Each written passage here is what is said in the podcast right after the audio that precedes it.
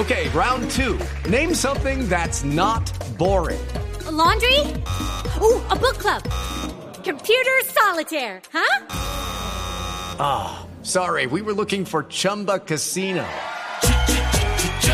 That's right. ChumbaCasino.com has over 100 casino style games. Join today and play for free for your chance to redeem some serious prizes.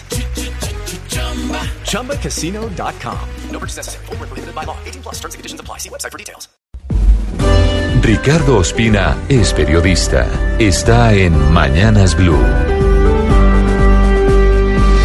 Son las 6 de la mañana y 29 minutos. Finalmente fueron enviados a la cárcel los cinco capturados hace dos semanas en dos hoteles del norte de Bogotá cuando recibían 500 mil dólares en efectivo para supuestamente incidir en casos que lleva la Justicia Especial de Paz, entre ellos la extradición de Jesús Santrich.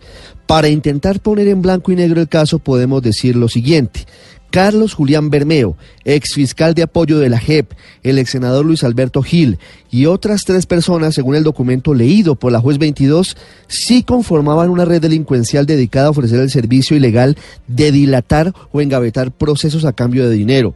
Asimismo, la juez señaló que Bermeo, hombre que navegó en las aguas de la política de la mano del tuerto Gil, sí tenía la posibilidad de cumplir lo que prometía, es decir, que sí podía incidir en el retraso de procesos en la JEP, pues tenía entre sus facultades dilatar órdenes de policía judicial y pedir prórrogas para dilatar términos.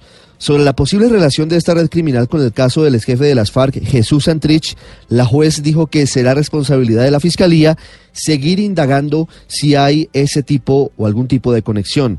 Finalmente, la juez descartó irregularidades en el procedimiento utilizado por la Fiscalía para adelantar las capturas, pues considera que hubo agente encubierto y no agente provocador.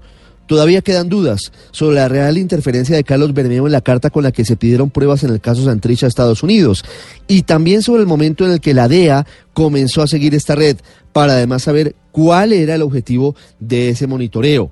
¿Acaso había narcotráfico u otros delitos que afectaran a los Estados Unidos? Y una pregunta más, que aún no sabemos su respuesta. ¿Hay magistrados u otros funcionarios de la JEP involucrados?